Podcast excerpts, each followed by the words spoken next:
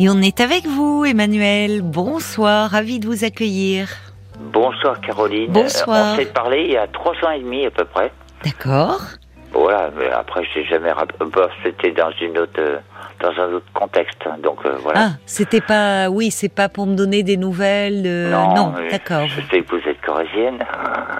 Ah ben j'ai pas changé, oui. Ah bah oui, Ça c'est vrai. bien. Je Oui. sais beaucoup de choses de vous. Ah bon? Peu importe. Et Paul, c'est un mec très sympa, vraiment en fait, euh, je vous appelle parce que j'ai besoin de, de votre vision des choses. Mhm. Je me suis euh, mis dans, un- dans une situation qui est inextricable pour moi. Voilà. C'est-à-dire que j'ai plus de vie sociale, j'ai plus rien du tout, parce que je me suis, euh, comment dire, euh, oui. Je, Bah, je disais de effectivement de, je vois sur votre petite fiche, euh, oui, il y a eu un peu une, enfin, il y a eu une fracture dans votre vie à partir du moment où Ah, bah votre oui. euh, femme est partie. Voilà. Il y a combien de Bon. temps qu'elle est partie? 2011, 2011, d'accord. voilà, novembre 2011. Et puis quand elle est partie, elle est partie. Hein. Il n'y avait plus rien dans la maison. Quand je suis rentré le soir dans la maison, il n'y avait plus de meubles, il n'y avait plus Ah rien. bon? Plus rien, plus de voitures, plus de chiens, plus de chats, euh, quatre chats, deux chiens, euh, deux voitures disparues, euh, et puis j'ai jamais revu. euh, bon, je sais Mhm. pas, je sais pas où elle est en fait. Je pense qu'elle est au Japon, hein, parce qu'elle est japonaise. Mais bon, c'est c'est impossible de la retrouver. Mhm. Bon, bref. Et puis du coup, je me suis enfermé. Voilà, je suis monté dans ma tour d'ivoire, puis j'y suis resté pendant deux ou trois ans. Mm. Et puis je suis redescendu, et puis j'ai pas réussi à, à renouer une vie sociale. Et puis du coup, bah, il y a eu le Covid après, bon, enfin. Oui, qui n'a pas aidé, hein, de- effectivement. De, temps, hein. euh, vous passe Oui, entre 2011 et le- la pandémie, il s'est passé Voilà. quand même euh, du non, temps. hein. je, je vous passe euh, le temps. Bref, ça fait euh, grosso modo euh, 12 ans que je vis seul. D'accord. Seul, mais seul alors, euh, c'est-à-dire que donc sans compagne auprès de vous, Ah bah mais non. mais vous dites vous vous êtes euh, isolé, c'est-à-dire euh, vous vous avez Ah bah, coupé avec coupé. vos euh, vous vous étiez en activité professionnelle quand elle est partie. euh? Ah oui. D'accord. Je suis professeur, euh, je suis ingénieur, euh, voilà. D'accord. Vous avez continué ça ou vous êtes mis en arrêt Normal- maladie bah, bah, normalement, je suis encore en activité, mais je suis en longue maladie parce que j'ai pété un plomb et voilà, et donc je suis en longue maladie. Quand vous dites péter un plomb, c'est-à-dire que vous avez vous, Ah non, parce que je, je vous avez plongé euh, en dé- J'ai un-. D'accord, dans un état dépressif. Oui, ben, oui, ça. Un état plus que dépressif parce que je me suis fait moi-même euh, hospitaliser en hôpital psychiatrique. Vous avez bien fait si vous vous sentiez très mal. Voilà. Mm. Et puis ça a pas marché parce que bon, je pouvais pas rencontrer de de psychiatre, euh, enfin quand je voulais quoi. Mm. Voilà, donc j'y suis resté 15 jours. Après, je me suis fait hospitaliser dans une clinique privée Mhm. psychiatrique où là j'avais un- une rencontre tous les jours avec un psychiatre Oui, pendant une heure oui, et là on pouvait discuter quoi. oui. Vous aviez besoin de cela. Vous, Bah étiez... vous, oui. vous, vous étiez ensemble depuis combien de temps? Euh, je l'ai connu en 2004, on s'est marié en 2006. Donc quand elle est partie, elle n'a pas seulement euh, emporté euh, euh, les meubles, les animaux. Enfin, c'est comme si vous, vous, vous n'arriviez plus à exister sans elle. Disons que quand j'ai été voir le, le psychiatre Oui. quand j'étais à l'hôpital, Oui. Euh, il m'a dit vous êtes tombé sur une perverse narciss- narcissique, donc c'est impossible de vivre ensemble. Bon, elle a tenté de me suicider à deux reprises entre 2000. Elle a tenté de vous suicider? Comment ça? Parce que c'est plus, c'est Elle pas, c'est pas un de suicide dans ces m'empoisonner, cas-là. Ça, c'est une, une tentative euh, de, enfin, de elle crime. a tenté de m'empoisonner. Ah j'ai été voir euh, mon médecin, il m'a dit euh, t'as un problème, euh, t'as Oui. un empoisonnement du sang. Il faut faire une, une analyse. Bon, j'ai fait faire une analyse. Il me dit Oui. a un, un empoisonnement du sang. Et or, moi, j'étais prof hein, dans, dans un lycée, donc euh, Mm. bon, une il n'y avait aucun élève de malade, personne n'était malade dans le lycée, Oui. donc euh, ça venait forcément de, de ce que j'avais vécu à la maison. Mais je voulais pas porter plainte contre ma femme. Moi, je Bah. suis un bisounours. Donc, euh, Bah, euh, enfin, on a beau être un beau bisounours, si, euh, enfin, si on apprend que Mais celui ou dit, celle avec qui l'on vit bah, euh, veut a tenté de nous empoisonner, vous voyez, on sort du monde des bisounours. mais je l'ai pas fait. Oui, mais là. euh, Ah, mais. Ou alors vous ne l'avez pas cru sur le moment, médecin. Vous vous êtes dit non, c'est pas possible, elle a pas pu faire ça. Voilà. C'est exactement Bon. ça. Mais vous me dites ça a été à deux reprises. Oui, parce que la première fois, elle a tenté de me noyer. c'est pas mieux. En fait, euh, elle s'est foutue dans la rivière. pas. Elle m'a dit, euh, je sais pas nager. Et puis, euh, un soir, elle était au milieu du, du fleuve.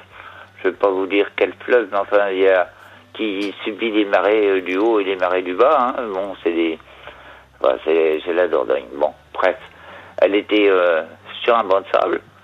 Et puis, euh, Ça peut être dangereux, hein, la Dordogne. Il y a de sacrés courants. Bon, donc alors vous avez voulu lui porter secours et vous avez failli vous porté noyer. secours, j'ai failli me noyer. Je l'ai ramenée à la maison. Hmm. Et puis elle était proche de sa douche, et puis tout allait bien pour elle. Hein. Et moi, j'ai failli me noyer pour aller la secourir, hein, parce que je nage pas très bien, et puis j'avais Hmm. pas pied surtout. Mais alors ça veut pas dire que là c'était intentionnel, mais c'est.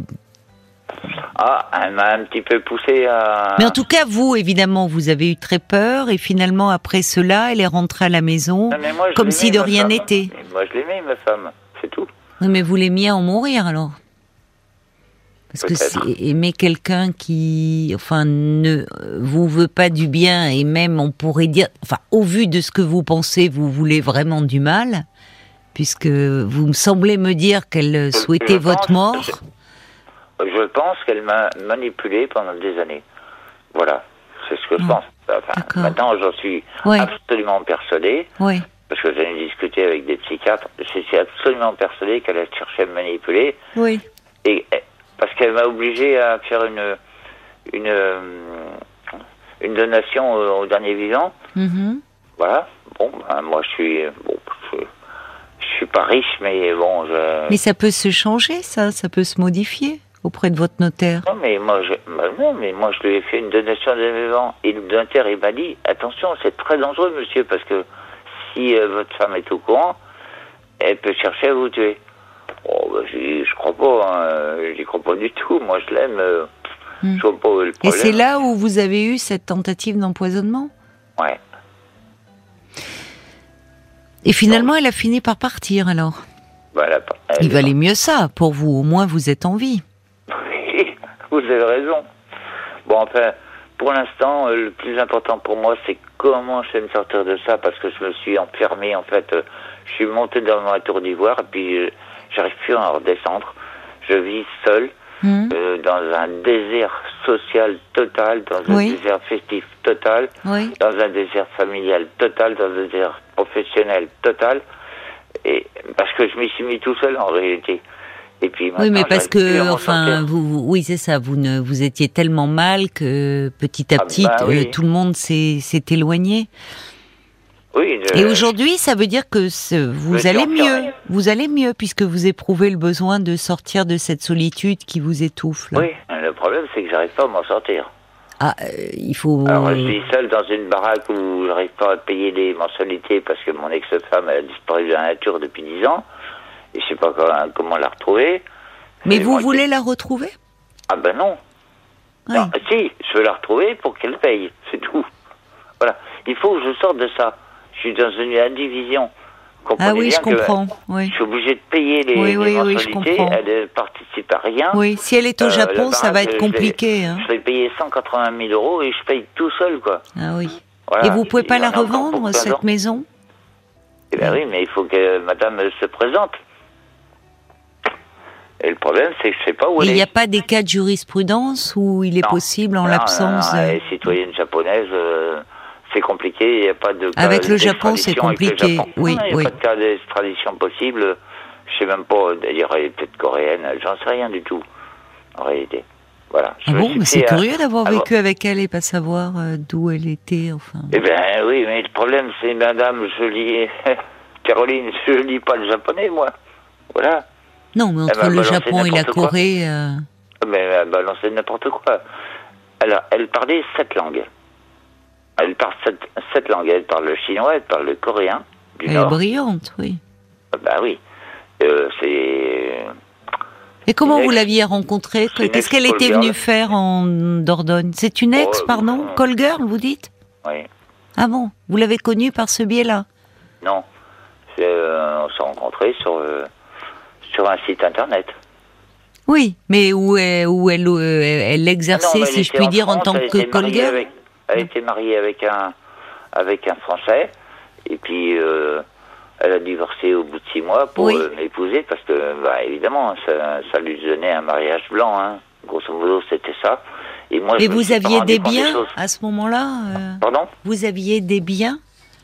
Enfin, je bah, vous parlez de la maison, mais Non, la maison, on l'a fait construire plus tard. d'accord. Euh, on était d'accord, en fait. Hmm. Mais elle euh, s'intéressait qu'à ça, quoi. Euh, Oui. Me piquer du pognon, hein. Excusez-moi du terme que j'emploie, mais Hmm. c'était ça. hein. Hmm. Et moi, j'ai pas compris du tout les choses. Et quand j'ai vu... euh, Mais pourquoi vous dites qu'elle était que call girl si elle était mariée à un Français Vous me dites après elle s'est ah mariée non, mais avec c'est vous. call girl quand même. Passer son temps à Paris, euh, dans le quartier de... Enfin, les quartiers des, des grands hôtels, hein. euh, Hmm. Voilà, Mais c'est elle qui vous le racontait ou vous l'avez découvert par la suite? J'ai découvert. D'accord. Donc vous avez découvert. mené un peu votre enquête. Bon. Bah oui, Ouais. parce que... Bah quelle Elle histoire hein. tous les mois, elle allait se faire euh, coiffer dans la, chez les Hmm. coiffeurs des stars, là, dans le quartier de l'Opéra de Paris, et aller dormir euh, dans les grands hôtels parisiens, hein, Hmm. des 5 étoiles, où moi-même, euh, elle me disait « Oh, bah, c'est pas cher un café, hein, c'est 17,50 euros. » Je dis « Mais attends, Hmm. t'es folle, Maki ?» Je lui disais « Mais t'es folle? Moi, j'ai même pas les moyens de payer un Ah c'est sûr que c'est moins cher en Dordogne hein, ou en Ah, bah Corrèze. oui. Mais dites-moi Voilà. finalement, finalement Emmanuel, euh, Oui. avec ce que vous me racontez. j'attends j'a- j'attends de, de vous Oui. que vous me donniez une solution pour retrouver une vie sociale normale que je n'aurais pas retrouvée. J'ai écouté tout à l'heure le témoignage de Manuela, j'étais Mm. très ému de ça, Oui. parce que je vous écoute tous les jours. Bon, Mhm. j'ai écouté ça, j'étais très ému de ça, elle a vécu une vie de merde quand même. Hein. Bon, moi j'ai pas été l'enfant du placard, mais j'étais l'enfant de la cave. Hein. C'était pas facile, quand j'étais môme, j'ai passé deux ans dans une cave. Mais pourquoi? Parce que vous étiez maltraité? Parce que quand je faisais une bêtise, eh bien, ma mère, elle me foutait dans la cave. Oui, donc vous étiez un enfant maltraité. Oui, puis. Ça peut expliquer aussi votre descente euh, un peu. euh, la quand, aux quand cette femme vous a quitté, parce que Ça finalement à nouveau vous reviviez un abandon. Et oui. Voilà. Bon, ma première femme, je m'entendais plutôt bien avec elle, mais après, un jour, elle m'a dit euh, bah, Tu choisis, hein, c'est moi ou ton boulot. Alors, euh, je lui ai dit Écoute, euh, mon boulot, ça me paraît le plus important. Mhm. On a divorcé. On était d'accord hein, pour divorcer. C'était compliqué. Moi, j'ai élevé ces deux enfants. Elle avait deux filles. qui avaient, quand je les ai connues, elles avaient 3 et 5 ans.